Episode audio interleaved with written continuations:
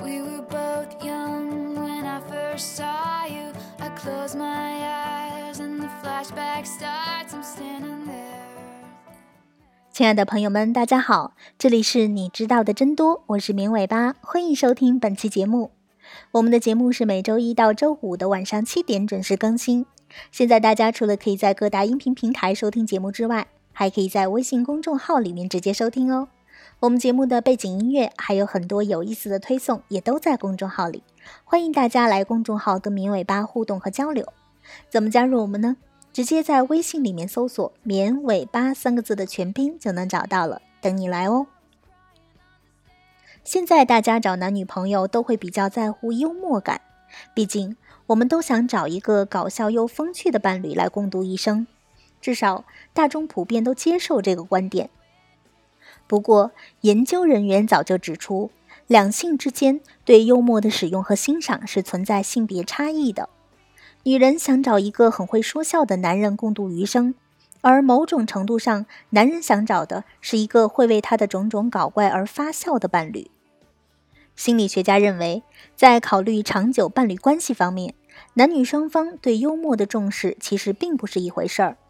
他的研究要求受试者在异性中选择一个潜在的约会对象，结果发现，女性考虑的是会搞笑的男人，而男人考虑的是能欣赏他搞笑天分的女人。幽默与否通常被认为是性选择所导致的，女性比较挑剔，她们喜欢风趣的男人，因为风趣是认知健康的信号，男人因此学会了用幽默和机智来吸引伴侣。可能还由此学会了用头脑战胜同类，但是男性和女性的幽默是不同的。一位二十五年来一直都在从事对幽默的研究的教授说：“通过耍小聪明、起外号和侮辱性的言语，男人们奚落和取笑同类，而女人们却不会做那种事情。他们不大会开人玩笑，或者是参与到羞辱性、恼人的幽默当中去。”男女根本性的区别在于，男性往往拿幽默和同类比拼，而女性却以此来和别人打成一片。研究显示，幽默经常被男人用来和同类一争高下，以此来俘获女人的芳心。风趣的男人可能很招人爱，因为他们往往颇具创造力，是一类跳出常规思考的人，他们能更好地理解他人的见解。女人对这样的男人抵抗力都很低，但是对那种有着典型男性幽默的女人，男人一般是不会来电的。许多男人会感到像是受到了威胁，他们会把风趣的女人视为对手，或者是担心自己会成为他毒舌的目标。男性幽默感的魅力如此巨大，女性的笑声则演变成了性吸引的信号，在酒吧里。一个女人娇滴滴的笑声被视为是对男人的一种挑逗。德国的一项研究发现，处在自然谈话中的陌生男女交谈中，女方发笑的程度暗示了对此次约会的满意程度。从女方发笑的次数中也能看出男方的约会期望值。但在另一方面，男性的发笑次数却跟他对某个女人的兴趣没有什么关系。